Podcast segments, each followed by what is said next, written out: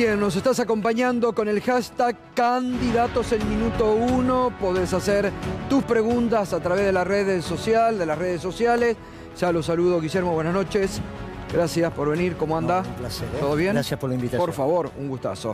Bueno, vamos a, vamos a recordar cómo es el esquema con los candidatos. Enseguidita, Guillermo va a tener dos minutos para decir por qué hay que votarlo a él en las próximas pasos. Después habrá eh, cinco preguntas, es decir, una mía y los cuatro compañeros que nos acompañan todas las noches el minuto uno. Las preguntas también de ustedes a través del hashtag candidatos en minuto uno. Dos minutos libres para lo que quiere redondear al final y va a responder al final la pregunta que ayer le dejó Juan Grabois. Y una, y él va a dejar una pregunta para Miriam Breckman, que es la próxima precandidata presidencial que viene el próximo jueves. Guillermo, dos minutos a la Cámara para que usted le diga por qué hay que votarlo a usted en las pasos. Mire, primero gracias por la invitación. ¿Por qué hay que votar un presidente peronista? Porque en este siglo los únicos que no fracasamos fuimos los peronistas. Fracasaron los liberales y fracasaron los neoliberales y radicales en el gobierno de la Alianza y posteriormente en el gobierno de Macri. En este gobierno fracasaron los progresistas. Los peronistas hicimos la década ganada, con presidente peronista y políticas económicas peronistas. Por lo tanto, lo único que resuelve los problemas de Hispanoamérica son las doctrinas nacidas de un seno de un pueblo extraordinario como el pueblo argentino. Y esa doctrina no son las doctrinas europeas, son las doctrinas nacidas en América. Y un pueblo extraordinario, un pueblo fantástico que generó una doctrina extraordinaria como la peronista. Por lo tanto, ¿qué necesita la Argentina? Un presidente peronista con políticas económicas peronistas, que fue cuando el país creció bajo la pobreza, la indigencia, le vendíamos al mundo más de lo que comprábamos, teníamos equilibrio fiscal, en fin, todo lo que fue la década ganada. Bien, le sobró tiempo, le sobró 53 segundos, pero bueno, vamos a aprovechar y vamos a retomar. ¿Qué política peronista sería la primera que usted aplicaría en caso de ser presidente? Bueno, tenemos que ser muy claros, y el peronismo cuando habla, habla claro. ¿Quién paga la deuda? Para este gobierno y para el anterior, la deuda la paga el pueblo. De hecho, Massa lo que acaba de hacer es meterse con la mesa de los argentinos, aumento el maíz. Imagínense lo que está pasando con la carne en el día de hoy. Esto Cristina lo sabe muy bien, porque lo ha discutido conmigo infinidad de veces. A Massa le podemos dar el beneficio de la ignorancia. Un abogado no tiene por qué saber qué pasa cuando aumenta el maíz. Cristina no. Cristina lo hemos charlado hasta el cansancio. Por eso lo que se hacía en el gobierno peronista es cuidar el precio de la comida, no aumentarla es profeso, como lo hizo Macri y como lo acaba de hacer Massa. Entonces, ¿esto por qué lo hacen? Porque quieren generar los recursos bajando el nivel de consumo para honrar los compromisos de la deuda. ¿Qué dice el candidato peronista? Miren, muchachos, esta vez le toca a los socios de la Sociedad Rural Argentina. La de Florida y la Valle, la del predio de Palermo, no la Sociedad Rural de Morteros. ¿eh? ¿Cómo es técnicamente este procedimiento? Primero, una ley de arrendamientos rurales. La Argentina lo tuvo siempre, desde el grito de Alcorta, que se arma la Federación Agraria, hasta aquí siempre hubo ley de arrendamiento, lo que pasa es que no se aplica. Con la ley de arrendamiento en la zona núcleo de la Pampa Húmeda, vos preservás el patrimonio de los productores, de los contratistas y de los trabajadores rurales, pero bajás rápidamente el precio de los alquileres.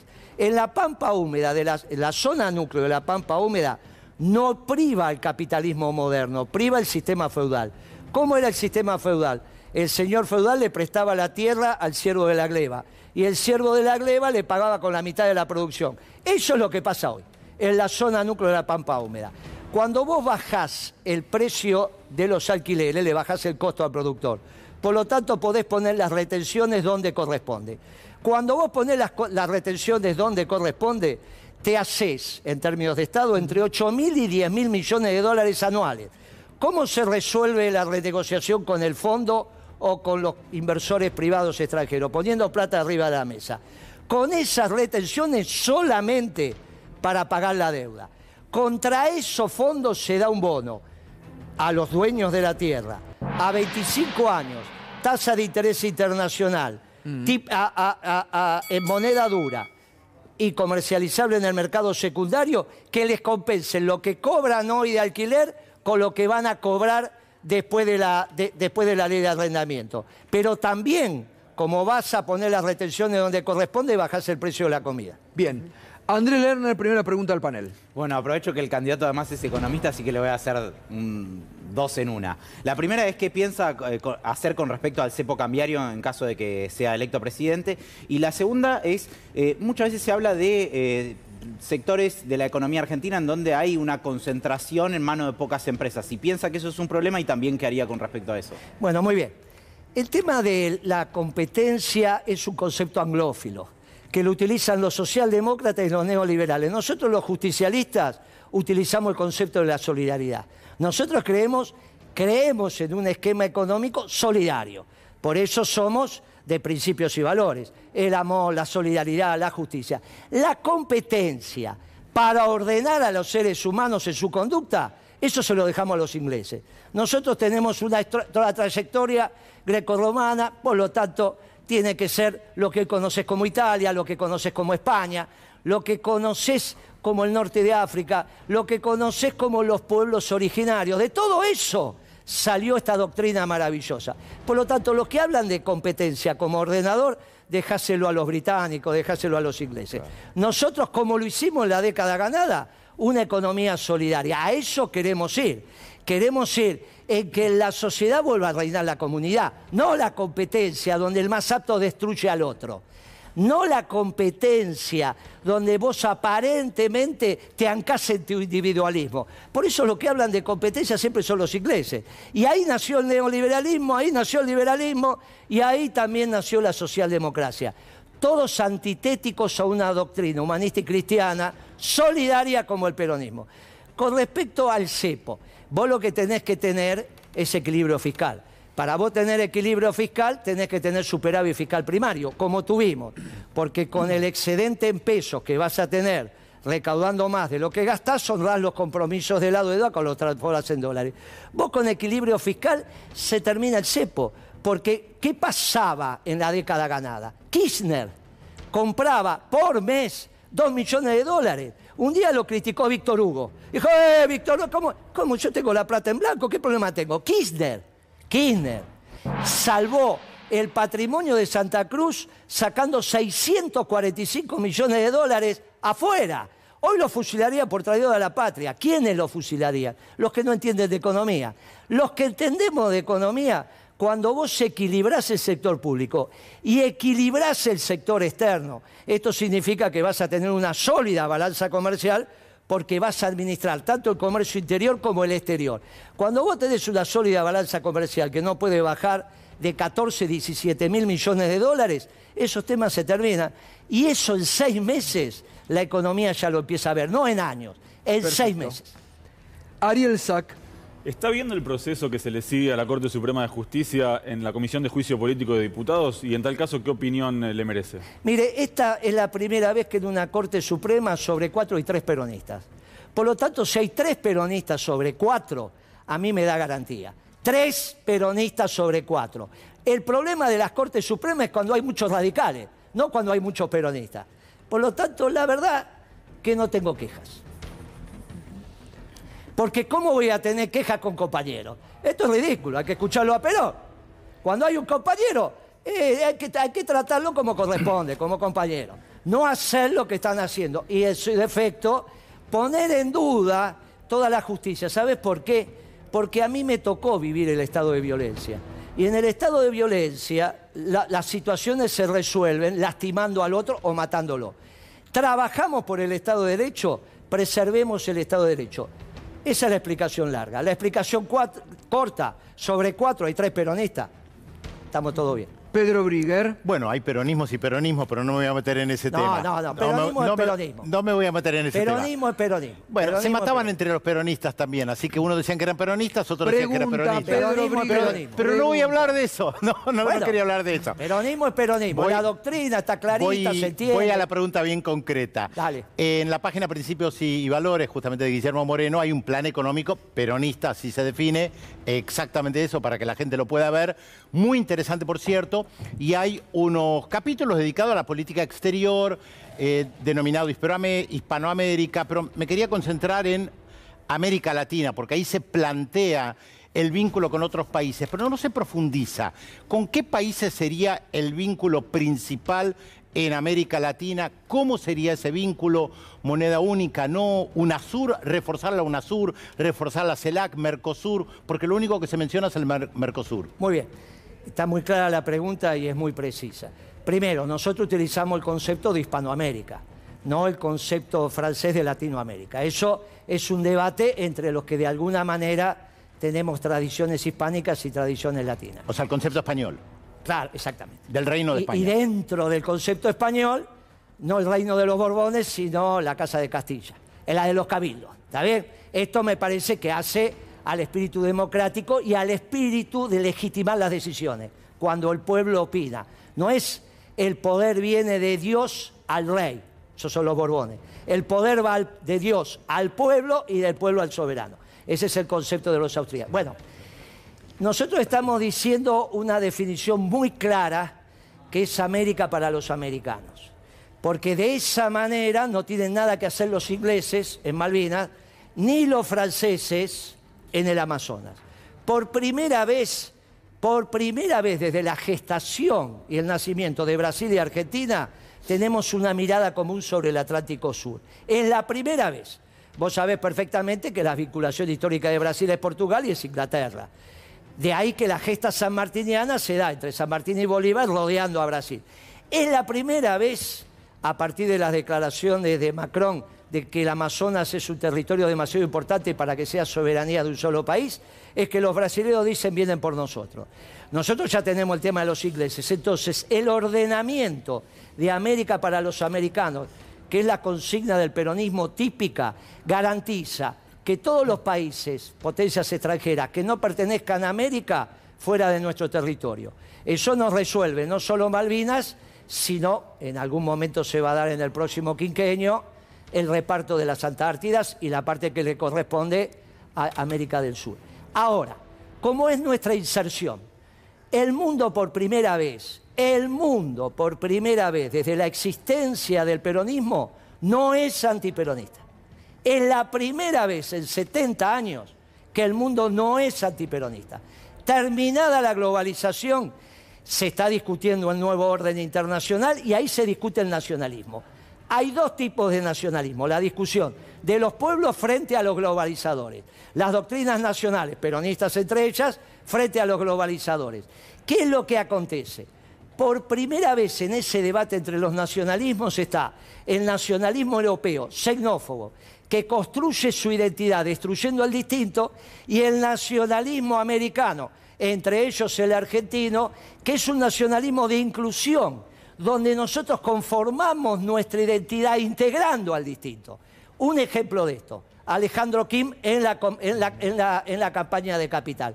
Lo pusimos en profeso, pusimos un coreano, argentino, no que está disfrazado de coreano, argentino, hablando a las comunidades, diciéndole, este es el esquema de la Argentina, abrimos los brazos y decimos, tenemos la celeste y blanca dibujada en la piel, pero como dice su santidad, hay que construir puentes entre los pueblos, no levantar muros.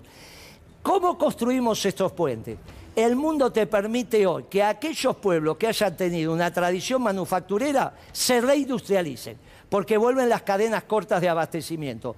¿Cuál es el mercado normal de la Argentina y de la manufactura argentina? Uruguay, Paraguay, Bolivia, Chile, Perú, Ecuador, Colombia, Venezuela. ¿Con quién vamos en la gesta sanmartiniana? ¿Con quién vamos a competir en esos mercados? Con los brasileros. La diferencia es que tenemos la complementación de la misma mirada en términos de defensa estratégica sobre el Atlántico Sur. Esa fantasía de Brasil, de que ellos iban a administrar el Atlántico Sur y se sentaban Mm. en el Consejo de Seguridad, se terminó. Por lo tanto, lo que nos falta a nosotros es un plan de reindustrialización que lo planteamos en este plan económico. ¿Cómo generás de vuelta la reindustrialización de la Argentina? Haciendo costos en la matriz energética. Para el campo, el mayor costo es el alquiler de la tierra. Para la industria, ¿cuál es el mayor costo? La energía. Ahora, nosotros en la década ganada teníamos a 60 centavos de dólar el litro de gasoil. Y se puede volver a hacer. Mirá, vienen los economistas y te cuentan todos que hay que aumentar la electricidad, incluso este gobierno, y no te hacen costos. Yo le pregunto a ustedes, a este panel, ¿cuál es el costo del megawatt en la Argentina? No lo saben. ¿Sabe cuál es el último funcionario que hizo costos? Moreno. Bien. Rosario Ayerdi. Moreno, usted tiene muchas diferencias con este gobierno, también con la fórmula de Unión por la Patria, por eso se presenta por afuera. En caso de llegar al balotaje Unión por la Patria y Juntos por el Cambio, ¿usted se va a marcar un apoyo al peronismo que conforma Unión por la Patria? No, mire, un gobierno que aumenta el precio de la comida no es peronista. ¿Le da Porque lo mismo entonces cualquiera Le vuelvo dos? a decir. Un gobierno que aumenta el precio de la comida, como lo acaba de ser este gobierno, y se lo vuelvo a decir, a Massa le puedo dar el beneficio de la ignorancia. A Cristina no, porque lo ha discutido conmigo hasta el cansancio. ¿No lo va a No apoyar a se puede tocar el precio del maíz. Por lo tanto, todo aquel candidato que llegue al balotaje, que tenga políticas antipopulares y antiperonistas, principios y valores no lo va a votar. Y aumentar el maíz va en el camino de políticas antiperonistas. Este gobierno no es peronista. Está hambreando al pueblo igual que lo hambreó Macri. Con lo cual, un gobierno que hambrea al pueblo, por definición, no puede ser peronista. Muy bien, vamos a las preguntas, completadas las preguntas del panel. Vamos a las preguntas de los televidentes a través de Twitter. Primera pregunta, a ver. Pablo 0216 dice, pregunta para Moreno, ¿cuál es hoy el tipo de cambio que debiera tener la Argentina para ser viable? el que equilibre la cuenta corriente de la balanza de pagos, esto es balanza comercial más la balanza de servicios y obviamente lo que son transferencias unilaterales y demás. Más, más acompañado esto con la administración del comercio exterior. Por lo tanto, el tipo de cambio de equilibrio es el que equilibra la cuenta corriente de la balanza de pagos. Obviamente, como dije antes, tenés que tener un superávit comercial que vaya de 14 a 17 mil millones de dólares para ordenar el sector externo. Vamos a la segunda. Hacemos tres. Diema, candidato del minuto uno. ¿Se termina el modelo de timba financiera con Moreno? ¿Créditos hipotecarios con sentido común con sistema francés para los trabajadores? Mire, nosotros en la década ganada hicimos un programa que lo- me tocó anunciarlo, estaba aquí, todavía estaba el Salón Sur en esa época, después lo remodelaron, que era muy sencillo, cuando vos tenés la inflación nacional acercándose a la internacional, la tasa de interés también. Por lo tanto, el crédito cómo funcionaba hipotecario. Si vos alquilabas, el banco comercial te tenía que dar un crédito de manera tal para comprar la casa que estabas alquilando o una parecida, donde la cuota de ese crédito era el alquiler que estabas pagando. Finalmente ajusta el tiempo de, pago del crédito. Uno lo harás en 20 años, otro en 25. El que paga un alquiler y tiene su contrato a la vista y lo cumple es sujeto de crédito. Por lo tanto, busca una casa parecida y la cuota del crédito hipotecario es la que paga de alquiler. Lo hicimos y con el Banco Nación dimos más de 80 mil departamentos y casas compradas de esa manera. El otro día me encontré con Fábrega en un bar y, y estábamos comentando casualmente eso. ¿Quién se opuso? ¿Quién era presidente del Banco Provincia en ese momento y no lo utilizó? Lustó. Lustó era presidente del Banco Provincia, se opuso a ese crédito. ¿Y quién lo apañaba para que ese crédito que habíamos desarrollado en comercio no se aplicaba? El actual presidente, Alberto Fernández. Al punto tal que cuando alguien de Alberto Fernández llegó a la presidencia del Banco Central, que era Marcó del Pont, terminó con ese programa extraordinario, donde vos accedías al crédito hipotecario y la cuota del crédito era el alquiler que pagabas. Vamos, una más de los televidentes a través. Pablo Smith, Pablo 77, candidato a minuto uno. ¿Y con la seguridad qué va a hacer? Ese es el primer, esa es la primera decisión el 10 a la noche. Con los atributos del mando, que son la banda y el bastón presidencial, la primera reunión para terminar, porque acá hay dos temas de seguridad. Los que le molestan al pueblo y lo que tiene que ver con las bandas organizadas que viven de lo ajeno. La banda organizada que viven de lo ajeno, que asaltan un banco, un camión de caudales, eso es inteligencia policial y la justicia. El delito que le molesta al pueblo es que lastimen a tu mamá, a tu hermana, que te asalten en la parada del colectivo, y eso tiene un solo nombre y se llama Paco. Para terminar con el Paco, en Nordelta, al 10 a la noche, la primera reunión de trabajo. En Nordelta, en Tigre. Y se termina el Paco. Ahí nos viene un problema muy serio, que es el síndrome de abstinencia. Vos tenés 250.000 pibes y pibas, capital y Gran Buenos Aires, donde el Paco es de uso habitual. Y para eso vamos a armar el Ministerio de la Comunidad. El Ministerio de la Comunidad va a ser tan importante como el Ministerio de Desarrollo Económico. Vamos a tener solamente ocho ministerios, casi y sobra. Pero los dos más importantes, el Ministerio de Desarrollo Económico y el Ministerio de Comunidad. El Ministerio de Comunidad tiene que resolver el síndrome de abstinencia. Son seis semanas. Sin la comunidad no se va a poder hacer. Ahora, el Paco es un problema del presidente. Este presidente termina con el Paco en 15 días. Se termina. Y la primera reunión en Nordelta, no disfrazado de gendarme, yendo a la 1.11.14, pensando que el Paco es un problema de los humildes. El Paco es un tema de Nordelta. Bien, anoche Juan Graboy le dejó esta pregunta. Ah, ¿qué dijo Graboy? A ver. Una reflexión sobre el acuerdo con el Fondo Monetario Internacional. Creo que él puede dar una visión interesante sobre el tema. El, acuerdo con el Fondo Monetario Internacional estuvo mal hecho técnicamente. Lo hizo una persona que no estaba en condiciones de hacer ese acuerdo. Mire, esa vieja tradición de cuando un papa desde los balcones del Vaticano, desde la ventana del Vaticano, se refería a la Argentina, inmediatamente ¿qué pasaba en la Argentina? Se sabía que del Vaticano venía lo que al Vaticano iba algún obispo llamaba al Papa y le decía, che, necesito... Con el Fondo Monetario es lo mismo. ¿Qué pueden saber? ¿Qué puede saber el staff del fondo que tiene que opinar desde Canadá hasta Tierra del Fuego lo que pasa en todas esas economías? En realidad se le manda el acuerdo de aquí, ellos lo formatean, le dan alguna orientación y se termina. Guzmán no estaba en condiciones de hacer un buen acuerdo con el Fondo Monetario, un economista joven, todavía no estaba formado. Si se cumple el acuerdo con el fondo, vamos a una hiperrecesión. Si no se cumple el acuerdo con el fondo, vamos a una hiperinflación. Obviamente que hay que renegociarlo. Ahora, para armar un buen contrato de mutuo, que es lo que estamos hablando en un acreedor y deudor, ¿cómo te pones de acuerdo con un acreedor? Poniendo plata arriba de la mesa. Bien, por eso la ley de arrendamientos rurales, por eso poner las retenciones donde tienen que estar y por eso ese fideicomiso con ese nivel de retenciones únicamente de asignación específica para pagar la deuda. Todos los días le vamos a estar pagando la deuda porque todos los días estamos cobrando retenciones. Contra esa asignación específica va el bono a los sectores terratenientes que compensamos. Lo que están cobrando hoy y lo que van a cobrar mañana. Es muy sencillo. Cuando vos pones plata arriba de la mesa, te pones de acuerdo enseguida con tus acreedores. Como la Argentina no está endeudada, la que está endeudada es el Estado. La Argentina es acreedora del mundo, entendiendo la Argentina no solo el sector público, sino el sector privado. Por lo tanto, hay que poner a trabajar todos esos fondos a no más de 20 mil millones de dólares por año, porque si no se te, cae el tipo de cambio. Eso que dijo Redrado acá, que va a traer 50 mil, puede ser, pero se te cae el tipo de cambio.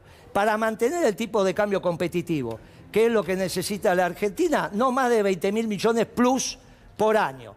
Eso es muy sencillo de hacer. Es un fideicomiso internacional, se depositan los fondos los particulares que quieran, contra eso se le da el certificado de exteriorización de capitales y ese fideicomiso en el mundo también tiene una asignación específica, que son para obras de infraestructura de la Argentina. En el primer año podemos empezar cuatro centrales nucleares al mismo tiempo. Una la podemos en Aluar, otra la ponemos en Techí. No hacemos lo que hicieron con el gasoducto, que se lo regalaron a los petroleros y parece que es un acto patriótico. Mirá si los petroleros no van a tener 3.200 millones de dólares. Le decimos, el, canal de televisión abierto, diciéndole al pueblo argentino, sí, vamos a, vamos a hacer una central nuclear en Aluar, una central nuclear en Techín. La contrapartida de eso, que va a ser energía muy barata, acero barato y aluminio barato. Acero barato, aluminio barato, rápidamente reindustrializamos el país. Y un obrero más es un plan menos. Es fácil, eh, gato, solamente que ser peronista. Voy a, tenemos la posibilidad de hacer un cierre, una repregunta y voy a un poco a hacer una síntesis de muchos que no han entendido, no han comprendido, cuestionan su justificación a la actual corte cuando hemos visto que ha sido una corte que ha convalidado muchas persecuciones y prisiones en esta No Argentina hemos visto que nada. Esas son Sí. opiniones. No hemos visto nada de eso. Esas son opiniones. No hemos visto nada de eso. Yo estoy libre. Cristi- Yo estoy en la misma condición que Cristina. ¿eh? Pero muchos no Yo- estuvieron libres. No, pero porque los entregaron. El caso de Julio Devido, no bajaron a votar. ¿Es alguna vez el movimiento peronista? Y esos diputados le van a tener que pedir humildemente perdón. Porque el del peronismo no solo se mete las manos en el fuego por un compañero, se da la vida por un compañero. Esta es la diferencia con los radicales. Esta es la diferencia con los radicales. Los peronistas, espalda con espalda, damos la vida por un compañero. No que me decía, ay, no voy a poner las manos en el fuego. Vamos, che. Entonces, no solo, primero dejaron de hablar de las estadísticas del INDEC, que la compañera del INDEC, Ana Edwin, se murió. Estuvo secuestrada por el ejército y tuvo su hija en el secuestro y dio la vida por las estadísticas públicas. No es justo que se dejen de nombrar las estadísticas públicas porque algunos bartoleros que no aceptaron el debate decían que mentían. ¿Y ahora qué dicen? Ahora como las estadísticas del INDEC dan más bajas que las de la ciudad, tienen que volver al INDEC. Entregaron las estadísticas. Después con los compañeros. Y finalmente las ideas. Y te dicen que votar a masa. Mirá vos, estos jóvenes, qué orgullosos van a ser cuando tengan nietos. ¿Qué hiciste en el 2023 vos? Y voté a masa, qué bárbaro. Entregaron también las ideas. ¿Qué tenemos que hacer? Encontrarnos todos los peronistas nuevamente en la doctrina. Por eso no es que hay peronistas y peronistas. Hay la doctrina peronista. Vamos a la doctrina peronista que ahí están todas las soluciones. Bien, la pregunta que le deja usted a Miriam Breckman. Mira, me parece que ella tendría que presentar una plataforma, si van a presentar una plataforma trotskista o van a presentar, para las elecciones, o van a presentar una plataforma petit capitalista. Porque me hablan de la clase media, me hablan de los verduleros, me hablan de las pequeñas empresas. A veces cuando hablan parecen cosas, cosas distintas. Si son trotskistas, yo soy orgullosamente peronista y planteo una- un programa bien peronista. Si ellos son orgullosamente trotskistas, tienen que presentar un programa trotskista. Y si no, nos están engañando. Bien, si quiere tómese un sorbito de agua. Nos está nos acompañando con el hashtag y le agradecemos a todos y todas. Candidato al minuto uno. Guillermo, dos minutos final, ahí tiene para decir lo que quiere. Mire, nosotros necesitamos un gobierno peronista que construya la felicidad ladrillo sobre ladrillo. Un día me preguntó Cristina cuando conocí a Kirchner, le dije en febrero del 2003, me dice, no, Moreno, si a los dos meses nosotros ya estábamos en el gobierno. Le dije, sí. Lo que pasa es que nosotros fuimos como los perros callejeros, que se olfatean y amaron la jauría. Y así nos encontramos. Hicimos un gobierno extraordinariamente peronista y exitoso. Hay que volver a un gobierno peronista exitoso que fue el único que no fracasó. Terminemos con estas historias progresistas, estas historias neoliberales, esto, esto de pensar, fíjese lo que nos ha acontecido, siguen pensando que la globalización está vigente. Van y tratan de resolver la inserción internacional con los chinos. Y resulta que vos le debes plata a los chinos, que no dejan de ser papelito de colores, todo dinero es papelito de colores, ¿no? Vos vas a arreglar con los chinos que te financien las deudas que tenés, pero por el otro lado inundan once con todas sus baratijas y seguís cerrando las industrias. Cuando entran los chinos a un país, te baja el salario medio, te baja y a su vez te quedás sin industria. Es exactamente al revés. Nosotros no le podemos vender más caño a los bolivianos porque se lo compran a los chinos. ¿Cómo vamos a permitir que en Hispanoamérica se instalen los chinos? Lo que se tiene que instalar en Hispanoamérica es la manufactura argentina nuevamente, que fue un orgullo de nuestro país. Nosotros tenemos que reindustrializar la Argentina, los chinos que ocupen otros mercados si es que pueden. Estos mercados de Hispanoamérica tienen que ser discutidos con los brasileros. Nosotros planteamos la reindustrialización de la Argentina, el incremento del poder adquisitivo del salario vía la baja de los alimentos, no incremento de los alimentos como acaba de hacer más. Gracias, Guillermo. Casi, casi le pegué justo. Pero justísimo, muy bien. Gracias. ¿Se sintió cómodo? Gracias por- muy, muy, muy bien. muy. Gracias, ¿eh? Gracias Guillermo todos, Moreno, candidatos en minuto uno, nuevo formato. Gracias a todas y todos ustedes por salude, salude, reparte, eh, hace, hace campaña también acá. Muy bien, ¿eh? Muy bien, ¿eh? Bueno, Con vos me cuesta Se lo, más. saca- se lo sacaste al gato. No, pero es que con él me cuesta más. Acá por ahí consigo. Ya lo leí. Candidatos Ya lo leí, por supuesto. Hice los deberes. ¿Eh? Está más fácil que con él. Pero este también lo voy a terminar convenciendo. algún día. Ya. Hasta luego. Candidatos en minuto uno. Segunda noche. Anoche Juan Graboy. Hoy pasó Guillermo Moreno. Todos y todas invitados. Le ha dejado la pregunta para Miriam Brenkman, precandidato de la Frente de Izquierda, que el próximo